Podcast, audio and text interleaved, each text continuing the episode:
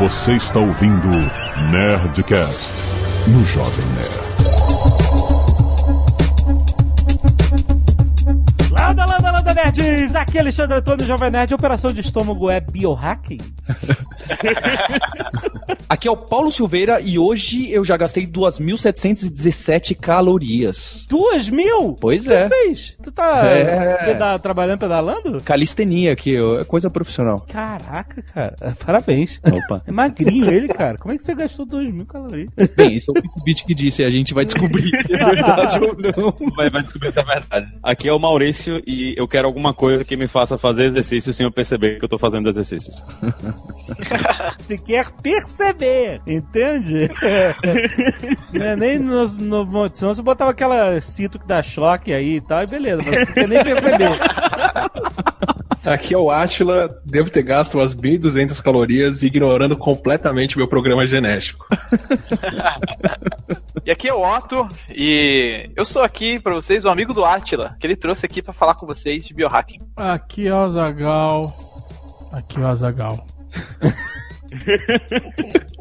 Ah, legal, não precisa nem perceber que ele está na intro. Muito bem, nerds, estamos aqui em mais um Nerd Tech, todo mês aqui trazido pelos queridos amigos da Alura. Paulo, você é um querido amigo. Olha só, que elogio. O pessoal tá gostando mesmo. Não, porque, cara, os, os assuntos são muito maneiros. E são assuntos que a gente talvez nem pensaria em fazer no Nerdcast. Por exemplo, hoje nós vamos falar sobre biohacking, rapaz. Negócio que eu nem sabia que existia. A gente vai entender o que, que é isso e como a tecnologia está criando novas fronteiras de conhecimento aí, cara.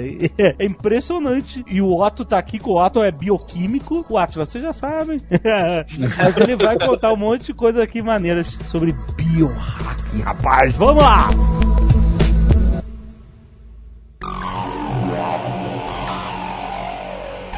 Muito bem, vamos definir o que, que é esse termo, o que, que significa você hackear a biologia. E olha, o Jovem Nerd começa sempre pelo difícil, ele coloca a gente na, nas situações como... E, Ué, mas esse é a base do programa.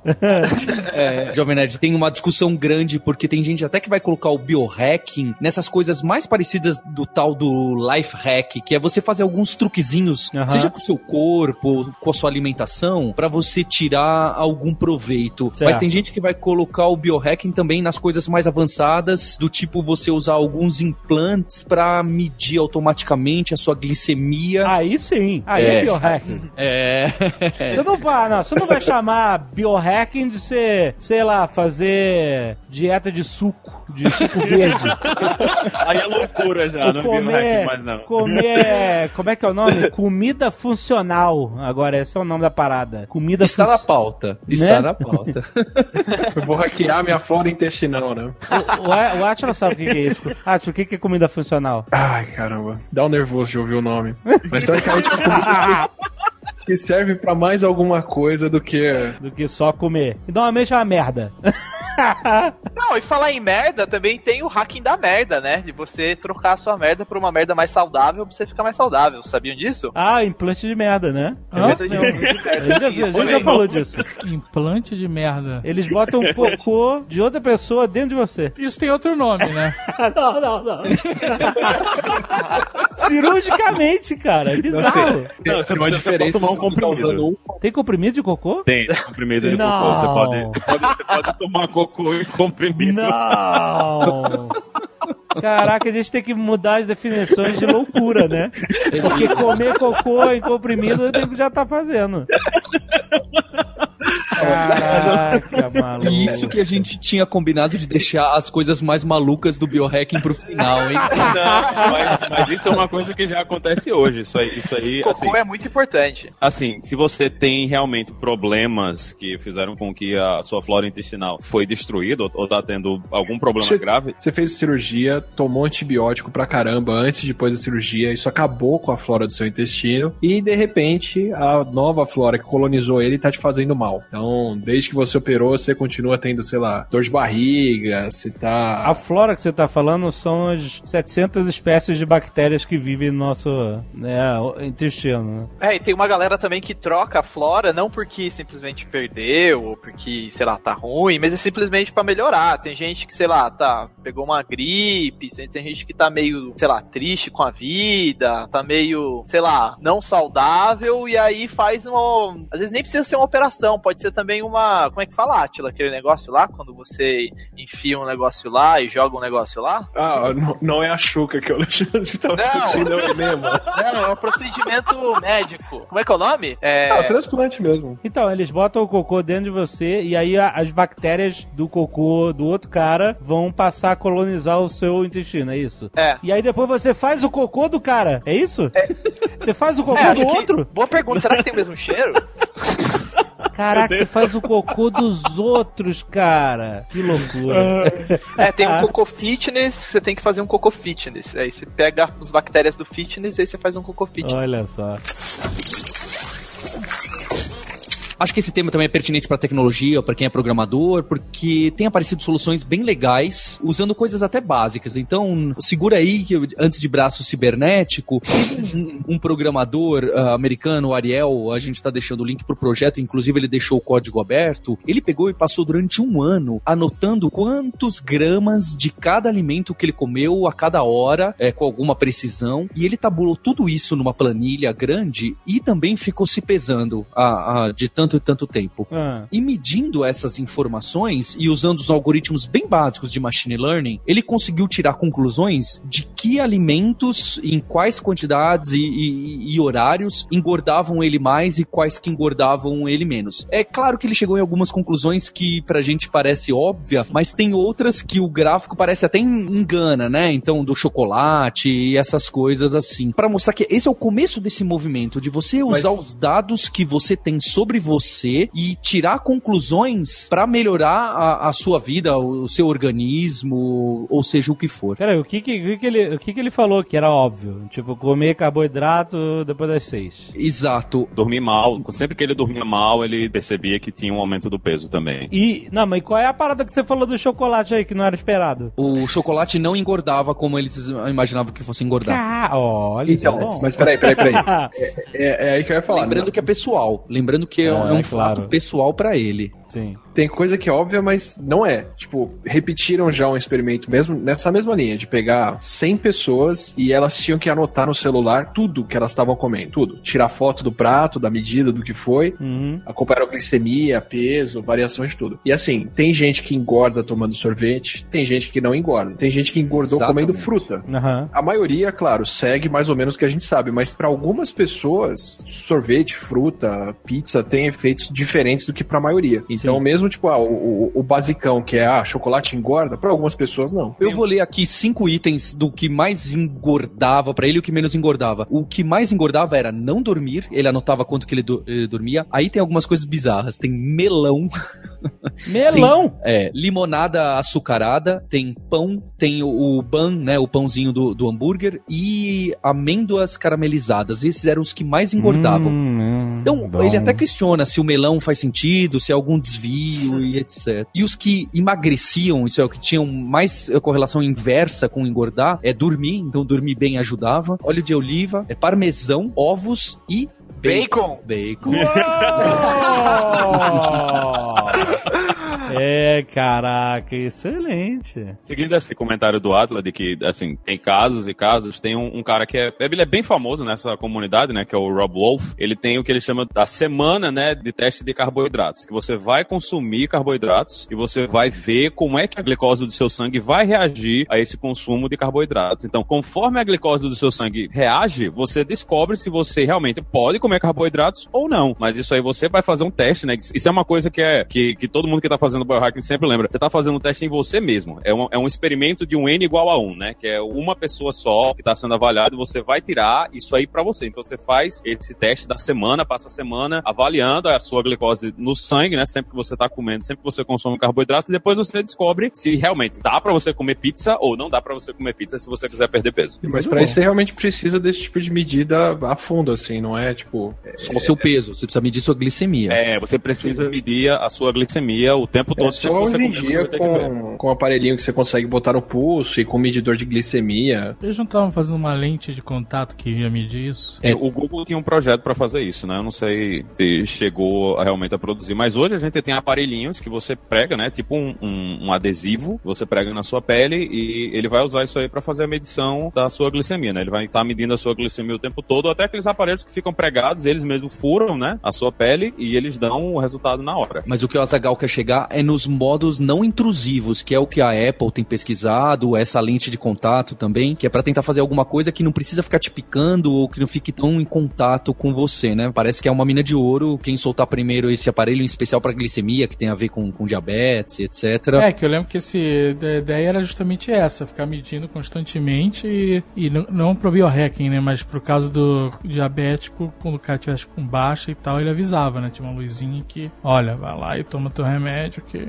Muito interessante, mas ainda não lançaram realmente. No, o, o Otto tinha falado de alguns outros que fazem isso. Como é que era, Otto? Do circuito que mede glicemia e outras coisas pela pele? Esse selinho aí que você coloca na pele e ele já mede já. Porque é muito difícil, né? Você medir sem ser invasivo esse tipo de coisa, né? É, é muito difícil. Acho que o melhor caminho é esse lance aí da lente de contato mesmo. Porque você tem que ter alguma interação lá com o componente químico, né? Pra medir o negócio. É, é um negócio A, a mucosa do olho é bem fininha, dá pra medir o sangue que tá logo atrás, né? Qualquer coisa vaza pra lágrima e a lente pode medir, né? É, mas o negócio interessante é o que, que dá pra medir além disso, né? Porque glicemia é um negócio muito importante, etc e tal, mas a gente falando de biohacking ou mesmo de qualidade de vida e etc, quantify itself, que a galera fica falando, o negócio é ter que medir muito mais coisa. Aí tá o negócio, é como você atravessa essa interface entre, tipo, medir o componente químico que diz alguma coisa pra você passar pra um negócio eletrônico pra você fazer um gráfico bonito. Isso aí que é o grande pulo do gato.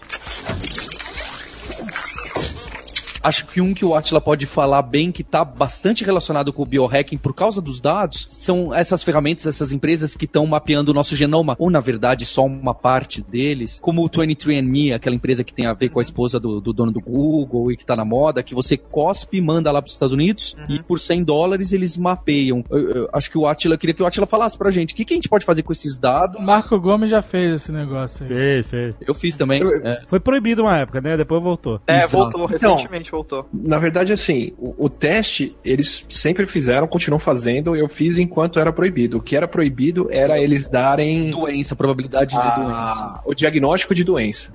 Diagnóstico ou probabilidade? É, literalmente, Probabilidade. Você probabilidade. É, probabilidade. É, tipo, você tem chance de ter essa doença ou não. É que algumas é diagnóstico mesmo, tipo Huntington ou uma outra doença de herança Você é genética. celíaco, você tem as não? duas mutações que eles te dão, você vai ter aquilo e vai morrer daquilo e não tem o que fazer. Então, mas eles estavam proibindo isso mais porque os médicos estavam chiando, falando, ei, vocês não podem fazer isso. Eu que tenho que fazer isso. É isso? É, Vou basicamente. roubar meu emprego. Você fez, Atila? Eu fiz, eu fiz. É assim que eu sei que eu tenho 4% de Neandertal no, no meu genoma. Então, O quê? Caraca, não, whatever isso, cara. É, Por, por que, que eu falei que eu tô ignorando o meu problema genético? Você vai lá, Olha aí. cospe no, no, no potinho, manda pros caras e eles sequenciam teu- algumas partes do genoma e te dizem o que você tem lá. Pra algumas doenças do coração, assim, já descobri que eu não vou ficar careca, já descobri que minha cera do ouvido é mais firme, já descobri que meu ódio por, por coentro é genético. Caraca, sério?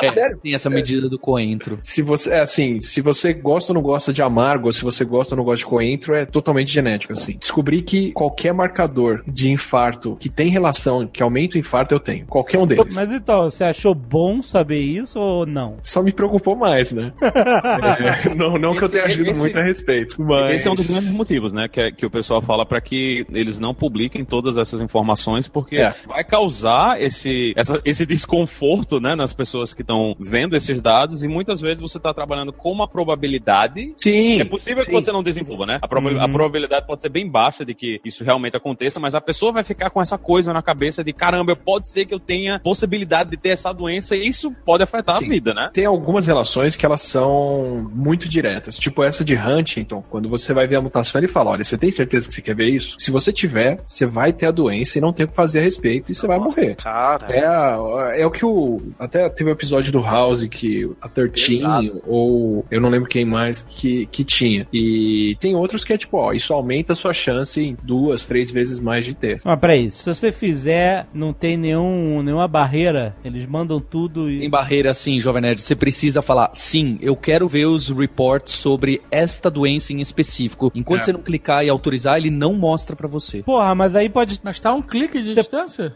Exato. Mas você, pode... Porra.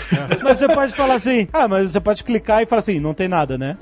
sim, sim, pra maioria delas eu não tenho nada. Mas aí eu. Mas você tem que clicar. Aí, porra, vai tomar no cu. Porque vai ter um monte de doença que você não tem, que você não vai ter, e aí vai estar tudo escrito lá. Olha, você. Isso, isso, isso. Você tem que clicar, clicar, clicar, clicar. Caralho. É de um em um, é meio chato até. É de um Então, em um. Eles podiam fazer assim, né? Tem um pacotão lá de 50 doenças. Aí eles falam, olha, nesse pacote, Tem. três você tem. Ou três você tem muita chance de ter. É, cara. Vai querer saber ou não vai? Olha no que deu, né?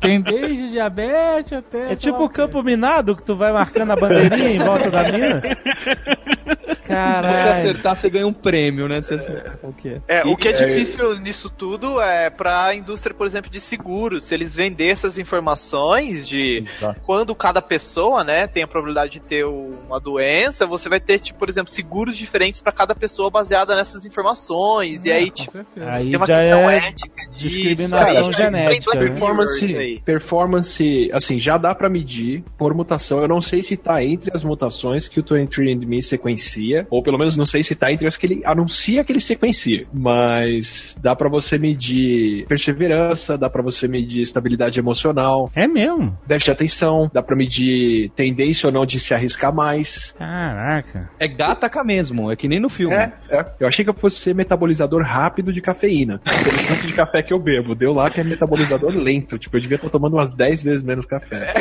Mas qual superpoder você tem comparado com a população aí que deu? Eu acho, eu acho que é esse, é a alta tolerância à cafeína acumulada no corpo.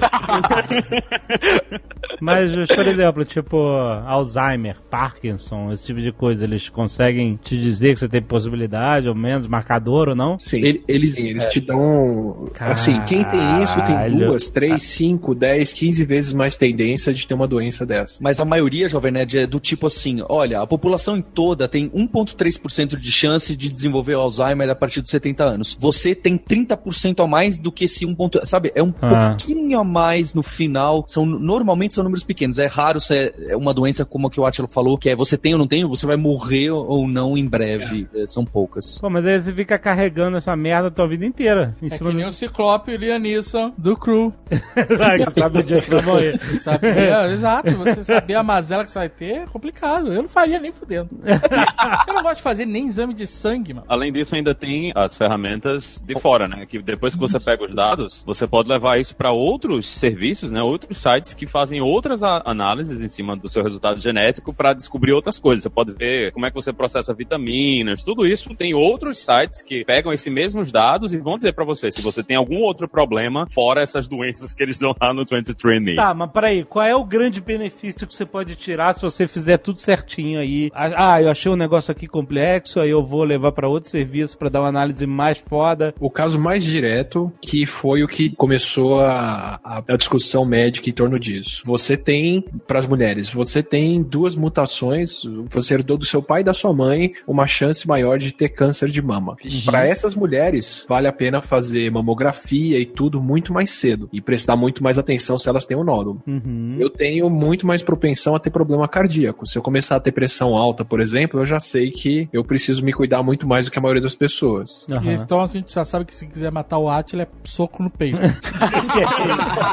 Caraca. É com Jack- bacon, né? Jack, Jack Bauer. Jack Bauer fez isso, não lembra? Chloe falou: olha, esse cara aí tem problema cardíaco, toma remédio de coração. Não, Jack um Bauer, susto. pum, deu um soco no peito e o cara morreu. Tô falando. Caraca, cara, que loucura. Eu acho que o mapeamento genético tem muita ligação com isso do biohacking, de você fazer a sua biologia, justo por isso de você poder pegar esses dados do site lá do 23andMe ou de qualquer outro mapeamento genético e você pode compartilhar com seus amigos ou você pode escrever o seu código para tentar tirar conclusão daquilo em relação aos seus outros amigos e saber se você deve ou não comer derivados do leite. Tá começando, então, é, é, é uma moda muito do começo ainda, uma comunidade que trabalha com os dados dos seus próprios genes para tirar descobertas e para saber como viver melhor e, e se é melhor você ser um atleta desse tipo ou se é melhor você treinar a curta distância ou longa Vai distância. ser uma galera chata demais, demais. chata pra caralho, meu irmão. Você imagina hoje, você já tem lá o, o- o- né, Instagram Fitness, YouTube Fitness. Você imagina o YouTube- Instagram genético.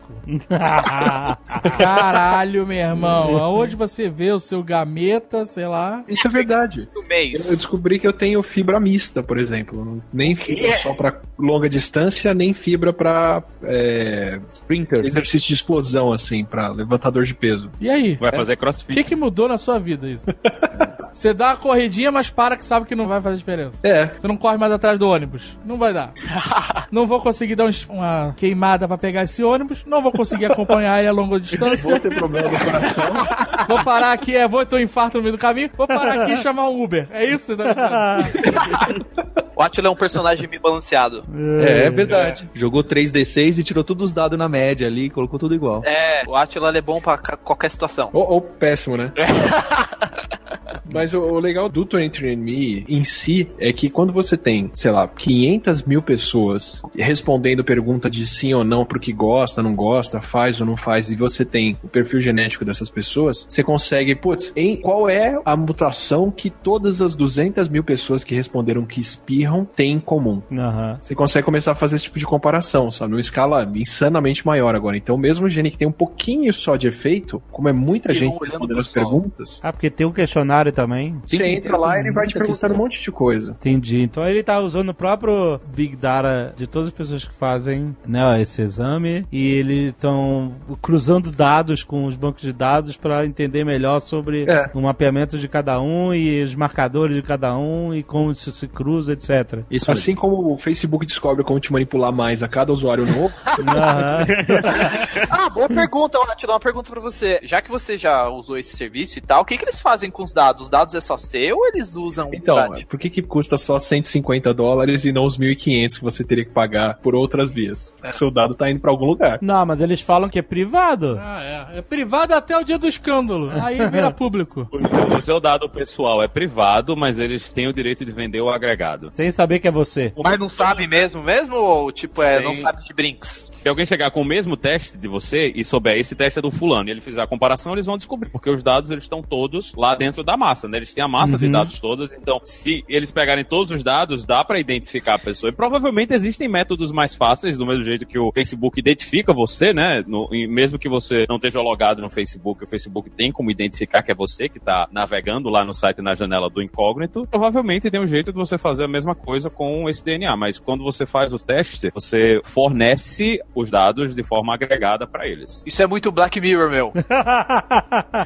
muito Black é Mirror. mesmo, é mesmo. Mas é o custo, são 150 dólares, bicho. Isso é muito barato para o tipo de Nossa. serviço que eles estão oferecendo. Então, quando o pessoal pensa, ah, eu tô pagando pelo serviço. Não, você não tá pagando pelo serviço, você tá ajudando a financiar o Nossa, com certeza eles vendem pra seguradoras, aposto. Aposto, com certeza. Você que tá financiando essa porra.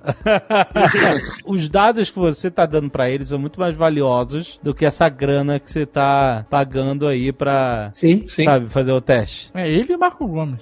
É, vocês dois estão financiando essa porra Agora falar mal do sistema tá lá dentro dentro de casa. Nem sabe, tá preso. Já botou até o chip na cabeça já. Já, tá, tá todo mundo já chipado. Já, já tudo já.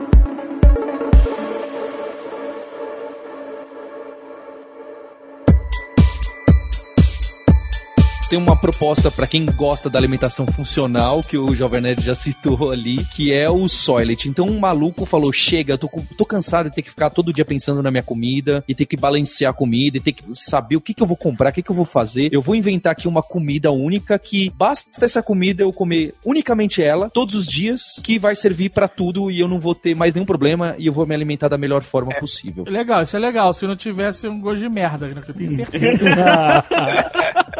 É a gororoba branca do Matrix lá, que eles comem. O sobrenome disso é Herbalife, né? Não, é a mesma, é a mesma coisa, assim, não tem diferença. O propósito é o mesmo. Por favor, cortem isso. Mas é a mesma coisa sendo esquema de pirâmide, né? Corta não, Atila. Tá com medo? Tá vendendo dado genético aí no mercado negro É.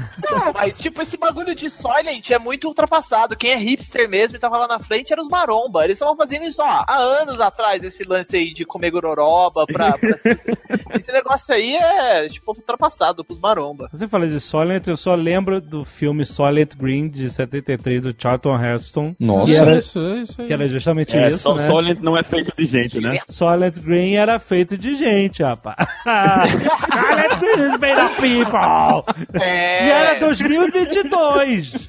Olha aí. Pois é. Pois é. E o cara decidiu botar esse nome, né, na, na coisa É. já pra causar o, o, o terror. Mas É por começou causa disso como o nome? É, é por causa do, do, do livro. Que só Legal. gente. É, o, o nome, o nome Solent é por causa desse livro, né? Que era uma comida gente? que era feita de gente. Era uma sociedade de controle, tarará, não sei o quê. Os Estados Unidos tem mais três anos pra desandar de vez e chegar nisso.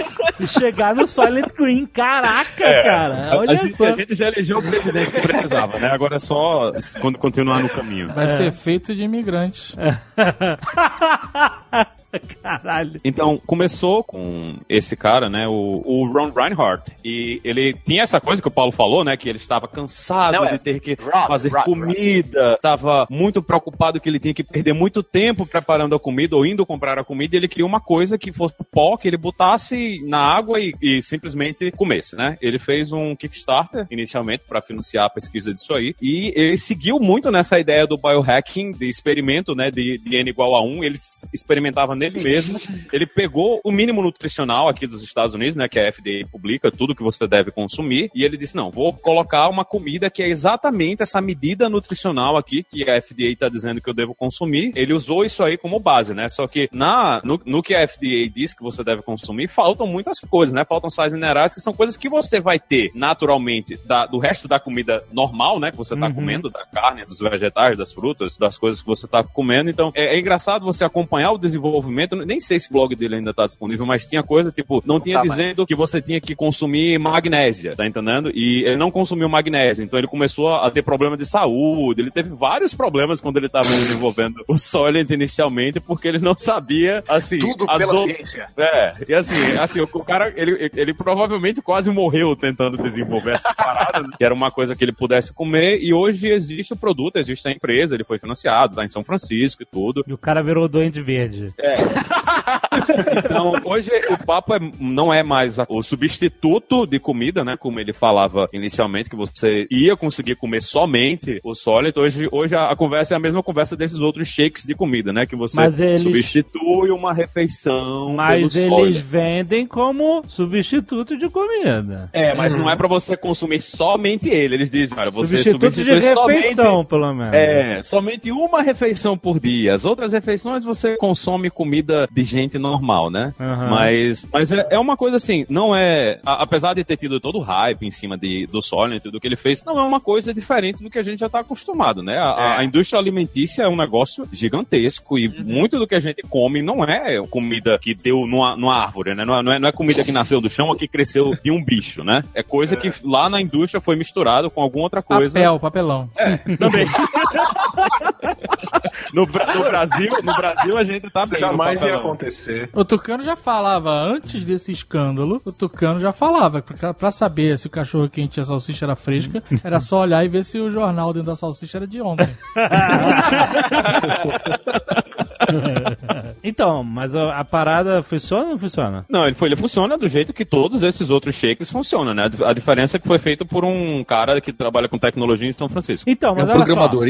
É um programador. É, ele é programador, né? Ele é engenheiro de software. só. E ele tem as mesmas calorias e energia que, que uma refeição, certo? É o que a gente vai descobrir com o tempo. Porque, tipo assim, se a parada é calórica de qualquer jeito, por que, que você vai deixar de comer a comida se você vai substituir a comida que é tão calórica quanto por uma parada merda dessa? A É o que ele falava, né? A comida precisa ser feita. Ah, puta. É essa a parada? A reclamação dele é que ele tinha que fazer a comida ou ir em um lugar comprar Cara, a é comida. assim, é pra você não ter que levantar da sua mesa de trabalho. Você vai no, no frigobar ali do lado, puxa uma garrafinha. É, entendi. Então, de novo, de novo, vou falar o que eu já falei em outros podcasts. É muito fácil você fazer isso quando você não tem paladar. Você come um tubo de cinza de merda.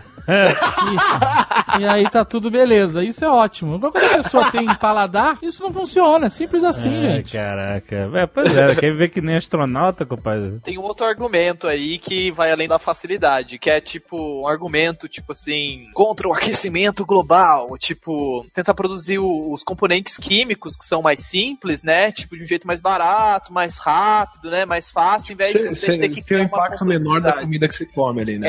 É, tem, tem essa coisa aí também. Mas o que a parada, os ingredientes da parada são feitos de quê? Então, mas se você usar, por exemplo, gafanhoto triturado, você baixou o impacto disso umas mil Exato, vezes. Não, você, pode comer gafanhoto frito no chocolate, bicho. Isso é uma coisa que é normal.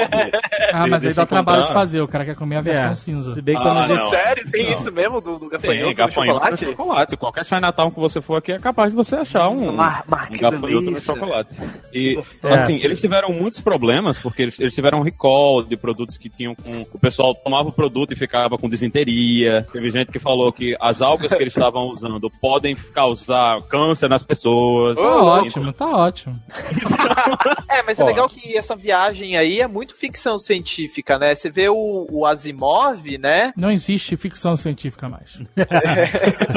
Não existe. é verdade. A gente vive num mundo que tem mercenários, piratas, navios com arame farpado e javalis radioativos atacando pessoas nas- no Japão. Esse é o mundo atual.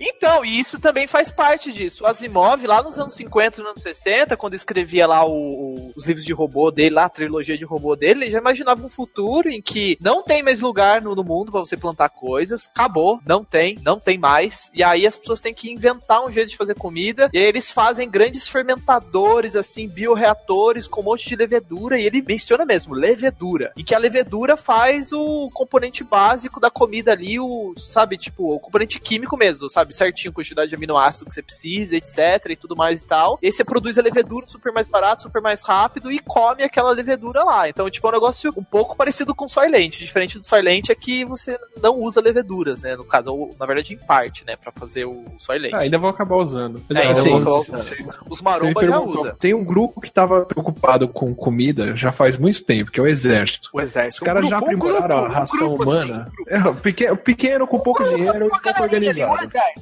E os caras já testaram tudo quanto é combinação de comida, de ração, do que, que dá pra você fazer, que dura mais, que dura menos, que a galera rende mais ou menos intelectualmente, fisicamente. Eles chegaram em comida normal, assim.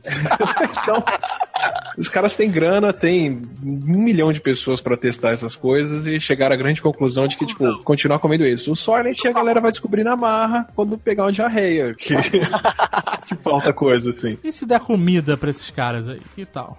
Será que é uma bala? Que nem os russos. Que nem os russos, né? O americano lá se fudendo pra fazer uma caneta que escreve em gravidade zero. Ah, pode O crer. russo leva um lápis. Você leva lá. Você vai ver. Sirius! A versão 3.0 do Soylent vai ser pedir marmita e a gente já tá bem adiantado nisso. Sempre que o pessoal, a gente brinca, né, com o meu chefe, ele é amigo em comum do Paulo também, a gente sempre brinca, né, ah, o, o, o fulano tá tomando sólido, eu digo, não, deixa o cara tomar, porque ele, ele vai ser o experimento, né, se ele sobreviver depois de anos tomando isso aí, a gente sabe, não, dá pra tomar essa parada. Fica de olho, fica, toma, toma sólido Olha, e não, aí fica de continua a olho. tomar, vocês vocês continuam a testar isso aí, porque um dia pode ser que eu aproveite, ou então eu descubro que não, não é pra consumir. Então, mas tem uma coisa importante nisso, né? Porque tem aquelas pessoas que têm restrições alimentares, que tomam opção de vida, né, de comer outras coisas, né? Tipo, que não carne, por exemplo, os veganos, que esse tipo, por exemplo, de dieta é muito atrativa pra eles. Por exemplo, teve uma galera que até, Você tá tipo, falando que dentro... quem não tem paladar.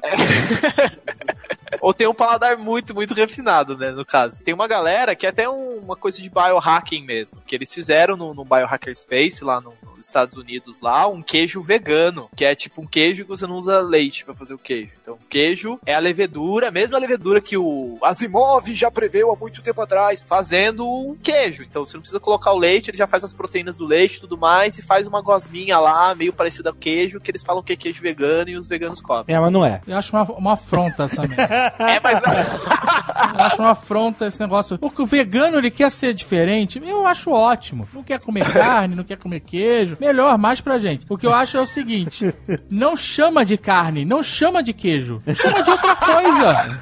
Chama de outra coisa. Por que você tem que chamar um hambúrguer que não tem carne de hambúrguer? É, res- respeita o queijo, respeita Exato. o hambúrguer, pô. respeita o queijo! Aí teve uma vez que o cara fez um hambúrguer sem carne que era igual a hambúrguer de carne. Não é hambúrguer! Amigo, se você é vegano e você precisa fazer algo que é igual a carne, você está falhando. O Marco Gomes fez um vídeo dele fritando esse hambúrguer. O Marco Gomes não sente cheiro. Quem não sente cheiro tem dificuldade de sentir paladar. Então é, não, não conta. Não, Hoje, Você nunca viu um bife disfarçado de alface, né?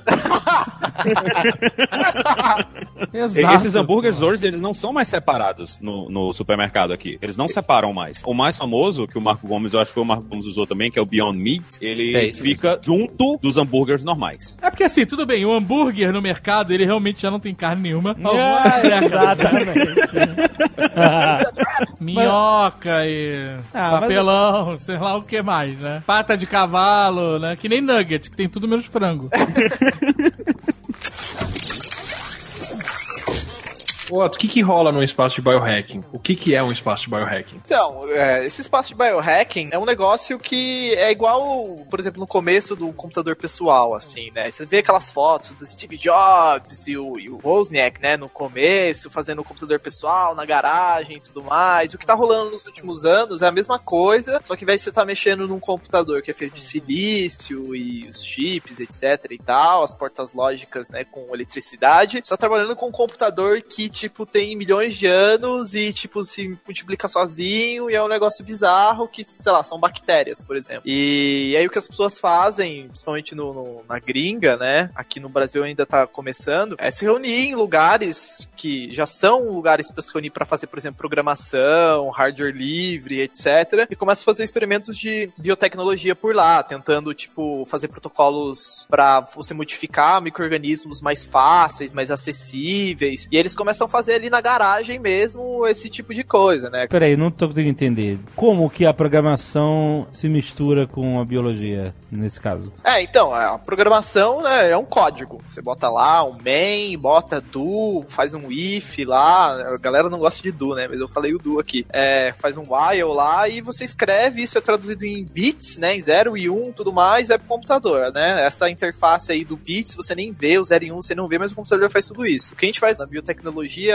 a mesma coisa. A gente até que usa o computador também, né? Pra fazer o design das coisas. E a gente coloca a nossa sequência lá no, no que a gente quer modificar, nossa sequência genética que a gente quer modificar no, no, no ser vivo, para ele executar uma função que nem uma máquina mesmo. Então, por exemplo, ah, microorganismo, eu quero que você veja a luz e quando você vê luz, você emita cheiro de banana. Um negócio bem assim condicional mesmo. Ele vai lá, vê a luz e quando ele vê a luz, ele vê- faz cheiro de banana, ou fica verde, ou fica fluorescente. Como você programa um micro-organismo? Ah, então aí que tá a dificuldade, né? É, é aí, aí que a que aparelho difer- mágico é esse? É, então essa que é a grande diferença entre o, computa- o computador e os micro-organismos, né? Pra gente conseguir enfiar a sequência genética lá dentro é é uma grande dificuldade. É uma coisa que a gente vem desenvolvendo desde os anos 60 e hoje a gente culminou nesse negócio que todo mundo vem falando de CRISPR-Cas9. Vou dar um exemplo mais leve antes. Imagina assim, você tem uma bactéria que fermenta o açúcar do leite. Como é que ela faz isso? Quando ela detecta que tem lactose no meio, ela produz a proteína que quebra a lactose em açúcar. Aham. Tipo, é como qualquer organismo funciona, né? Você detectou glicose no, no, no- no sangue, você responde de outra forma. Só que aí você troca o que ela detecta e o que ela produz. Ao invés dela detectar, por exemplo, lactose no meio, você pode colocar que ela detecta cheiro de banana. Tá, mas como você troca? Como você faz essa modificação? Vou exagerar muito nesse exemplo, tá? Hum. Mas eu descubro qual é o nosso receptor de cheiro de banana do nariz, que proteína que a gente tem nas células do nariz, que quando gruda o cheiro de banana nela, ela dispara o sinal que a gente fala que é cheiro de banana. Aham. E eu coloco isso na bactéria. Hum, tá. Você tá realmente hackeando a bactéria, modificando ela, a estrutura É, vou trocar dela. o código dela. Ao invés dela produzir uma proteína que detecta o açúcar do leite, agora ela vai produzir uma proteína nossa que detecta o cheiro de banana. Tá, como é que você faz isso? Na...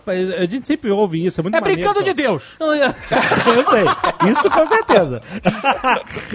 mas, Ó, ó, tipo, mas é- peraí, como é que você, como você introduz a parada lá? Com a pinça a muito primeira, pequenininha? a primeira coisa que se fez numa bactéria, assim, antes de qualquer coisa. O primeiro gene humano que se colocou numa bactéria. Primeira vez que a gente brincou de Deus. Quem tem diabetes do tipo 1, muitas vezes não consegue produzir insulina. Até muito pouco tempo atrás, até 86, 87, o que se fazia era você pegar pâncreas de porco, triturar, purificar, extrair a insulina de lá e colocar na pessoa. Mas isso gera resistência. Tem gente que desenvolve imunidade contra isso depois, pode ter alergia, pode ter uma série de problemas e era um negócio super caro de fazer. Aí o que que fizeram? Descobriram qual era o gene de insulina humana e aí você vai lá na bactéria, extrai, você pega uma célula humana, picota o gene da insulina humana de lá de dentro, tira ele e entuxa isso dentro da bactéria. Tá, mas como? esse como, que é o grande lance do biohacking, que a gente se preocupa muito com isso pra gente ensinar as pessoas que esse como não é um como tipo assim, caralho, a gente precisa do equipamento que usa computação quântica. Não, não, não tem nada a ver com isso. Na prática, se você vê uma pessoa fazendo isso, você vai ver ela mexendo um monte de aguinha transparente, ele vai ficar mexendo um monte de aguinha transparente, Hum. aí vai colocar no equipamento que realmente vai dar um choque. É um capacitor que você aperta um botão e ele faz zzz, ele vai dar Ótimo. um choque. Ah, e aí, entendi. esse choque, a gente não sabe descrever como ainda isso acontece direito. É sério, a gente não sabe descrever. A, maior, a teoria melhor aceita é que, tipo, quando a gente dá um choque, as células da bactéria, ou sei lá, célula qualquer que você tá querendo transformar, esse evento que a gente chama de transformação, literalmente a gente chama de transformação mesmo, transformation. É, a gente dá um choque, aí parece que a, a, a porosidade da bactéria,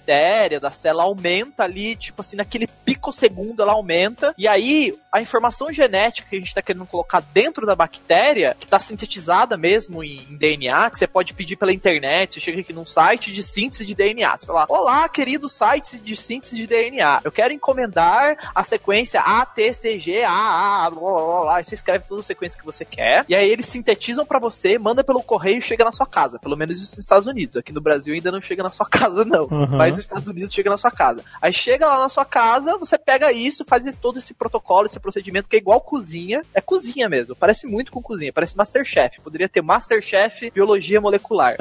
é que é a mesma coisa, você vai mexendo umas aguinhas assim, é tipo, é, é muito cozinha, você pode fazer tudo isso, por exemplo, numa cozinha mesmo, sério mesmo. Impressionante. Hum. E aí você mexe essas aguinhas, aí na hora da transformação, às vezes você nem pode, você nem precisa usar choque, você pode só dar um choque térmico também, que você já consegue colocar a informação genética, que é essa sequência de DNA sintetizada, que você pode sintetizar, você pode pegar da natureza e fazer um monte de procedimento muito complicado, mas é muito mais fácil Aham. sintetizar hoje em dia. E é isso que, na verdade, só um parênteses, é isso que impulsionou você fazer o que o pessoal chama de biologia sintética, de biohacking, essa capacidade que a gente tem hoje em dia de sintetizar o DNA com a sequência que a gente quiser, por exemplo, com a sequência de um gene de humano, com a sequência de um gene de rato, de um gene de, sei lá, de paralelepípedo, mas paralelepípedo não tem gene, então deixa pra lá. Mas como se faz isso? Você pega uns genes normais e desmonta e monta de outra forma? É isso? Você lembra que o DNA é uma dupla fita? Aham. O que você faz é assim: se você já sabe qual é a sequência que você quer produzir, você pega o DNA base, pode ser uma célula sua. Vamos imaginar que a gente quer pegar o, o receptor de cheiro do Alexandre. Então, eu- graças ao genoma humano que já foi sequenciado e caracterizado, eu sei qual é o gene dentro do nosso genoma que faz o receptor de cheiro. Ou Aham. então, sei lá, eu perguntei no 23andMe para 200 mil pessoas quem sente o cheiro de banana, todo mundo que respondeu, eu consegui ver qual é o gene que todas essas pessoas têm em comum e é ele que eu quero copiar agora. O que, que eu vou fazer? Eu vou pegar o DNA do Alexandre e vou quase ferver ele. Vou esquentar ele até 96, 97 graus. Isso separa aquelas duas fitas do DNA. Hum. E aí eu pego uma sequência sintética que eu fiz em laboratório, que ela tem o comecinho ou o finalzinho desse gene. Quando eu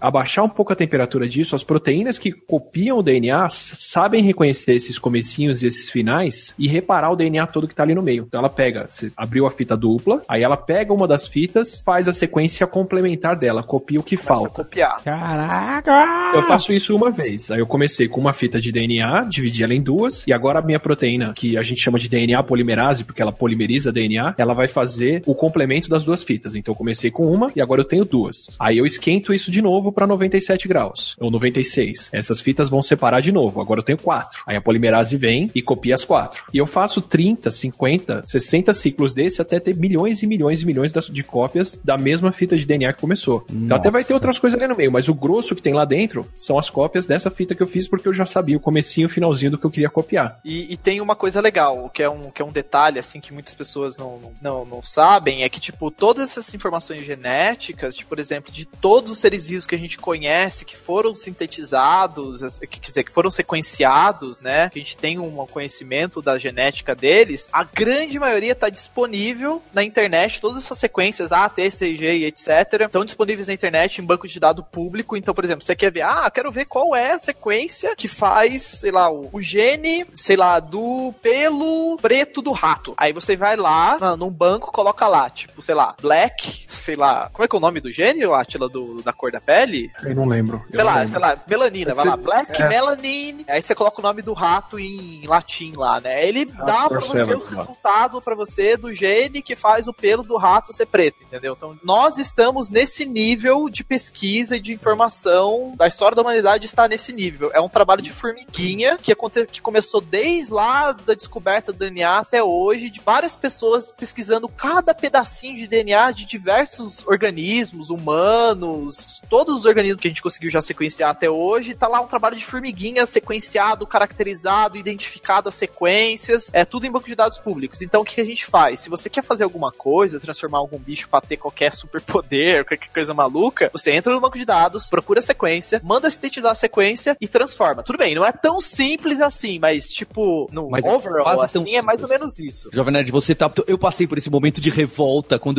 eu estudei um pouquinho disso, porque realmente parece. Não, não é possível que seja tão simples quanto vocês estão descrevendo. Mas se você procurar por esse CRISPR, o Cas9, o Cas9, você vai ver que os comentários pros leigos, eles vão explicando, eles falam: olha, a ciência nunca imaginou que ia descobrir um processo tão simples que um segundo anista de biologia pudesse fazer com poucos equipamentos na faculdade de qualquer lugar do mundo. O nível de você inserir uma sequência de DNA que você sabe o que faz dentro até da sua célula humana é, é, é um nível fácil. Não é um negócio de doutorado num laboratório que só a FBI tem acesso. Uhum. É, é, uma coisa que, que seres humanos tão, vão ter acesso em muito pouco tempo. A gente vai digitar e falar o que, que a gente quer inserir ou algo. É assustador. É assustador. Pra dar diferença do, do que, que acontecia até anteontem. Para eu colocar isso dentro da bactéria, eu preciso colocar um monte de coisa junto para garantir que a bactéria vai colocar esse DNA para dentro. Então, o resultado final é que eu peguei, por exemplo, a insulina de baleia, que eu vi na internet qual era a sequência. Nossa. É, sintetizei ela, coloquei e quero colocar na bactéria. Eu preciso colocar um monte de outros genes junto para garantir que isso vai entrar na bactéria e isso pode entrar em lugares que eu não quero nela. Pode entrar no meio do genoma da bactéria e atrapalhar uma função normal dela, por exemplo. Então, por que, que a gente coloca o gene de insulina dentro da bactéria e deixa a bactéria fazer insulina humana e não coloca esse gene de volta em quem tem diabetes? Por que, que ao invés de eu colocar o DNA na bactéria, eu não coloco direto no diabético? Porque, pelo jeito tradicional que se fazia, que se faz até hoje, que é esse da bactéria, a gente não, não tem como garantir onde esse DNA vai entrar. Então, eu vou tentar colocar o gene de insulina numa pessoa, mas eu não sei se isso vai entrar e atrapalhar, por exemplo, qualquer outro gene dela importante. O CRISPR, ele é um sistema de defesa bacteriano que ele reconhece um gene estranho e arranca aquilo e joga aquilo fora. E o que ele reconhece, você escolhe. Então, ele é um sistema hoje em dia que ao invés de eu inserir um DNA qualquer em qualquer lugar que eu não sei onde vai entrar, eu falo para ele, você vai reconhecer essa sequência que tá errada e no lugar dela você vai colocar essa outra. E isso não deixa resíduo. Então, você edita só aquilo, você acerta uhum. só aquele ponto. Caraca. Então, é, é esse que é o, o grande chance que tá todo mundo tão excitado com isso agora, porque não tem mais o risco desse negócio parar em qualquer canto. Ainda tem algum, e a gente ainda não acertou isso 100%, mas você consegue dizer o que você quer editar e colocar no lugar com muito mais precisão. É, espera só que vai vir um chongão aí.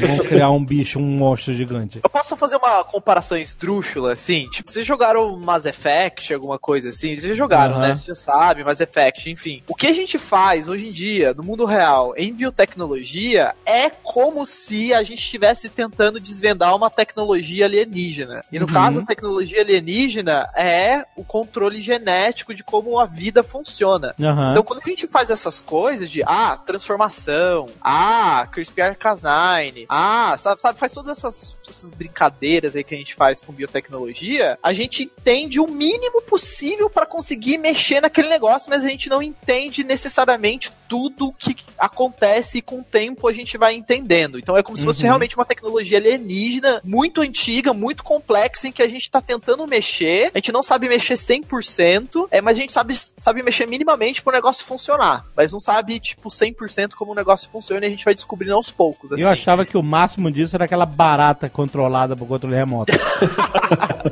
Do Backyard, do backyard Brains, é muito louco. é, mas que é isso, né? Não, basicamente... meu, meu sonho é poder ir lá na mitocôndria, desregular ela e falar, ó, gasta mais energia do que o necessário. E aí acabou. você pode consumir 10 mil calorias que você não vai acumula. merda. Aí sim! Quando que a gente faz pra investir? Aí você vai ter que consumir as 10 mil calorias todos os dias, né? Vamos ver se o ah, cara vai. mas isso aí a gente já faz. Isso aí a gente já trabalha. Não, tem que se preocupar em botar caloria pra dentro, já que ele vai gastar mais. Isso não é problema, amigo. Então, A solução eu tenho aqui.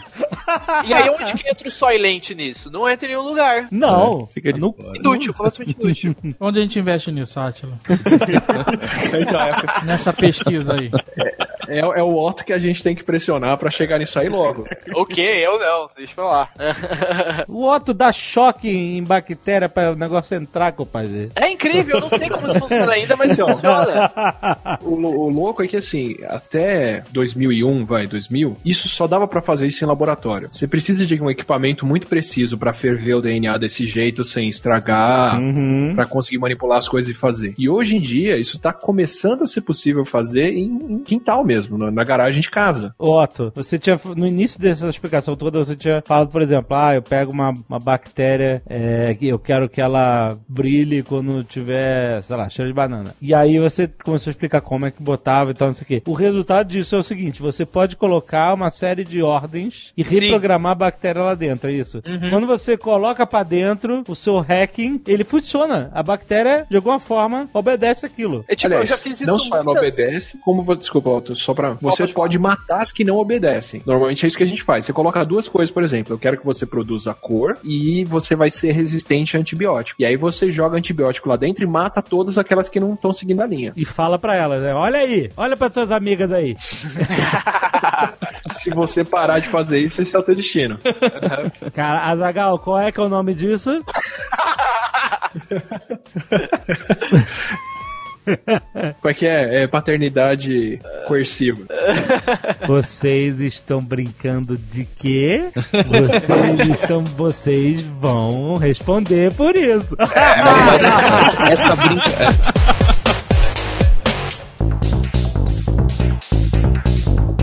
Paulo, que temos esse mês de novidades. Então lá na Lura, se você quer criar sua própria bactéria, não, calma lá, ainda não, ainda não tá lá na Lura. Ainda bem que ninguém vai sair, todo mundo fazendo em casa a própria bactéria. Lá na Lura a gente tá colocando mais curso ainda de ciência da computação. Então tudo isso, quem trabalha com bioinformática, com esse sequenciamento, usa um monte de algoritmo que a gente estuda ou na faculdade ou mesmo fora da faculdade. Então a gente tem esses cursos novos de, de grafos, mais coisas de estatísticas, de estruturas de dados, que eu, o que o cientista acaba usando como base para poder tirar essas conclusões e saber que nem na 23andMe, qual que é a probabilidade de ter sido esse gene que tem sequência em comum com aquele outro daquela pessoa. É ba- bastante coisa para quem gosta, então, desse assunto e, e de ciência. E também tem os cursos novos aí de tecnologia mesmo, de certificação Cisco, tem curso de SEO focado em WordPress, tem, tem bastante coisa. Fica o convite para você acessar lá alura.com.br barra promoção barra nerd, que você tem 10% de desconto, que agora a gente já tá com 380 cursos. Nossa. Valeu, galera. Até mês que vem.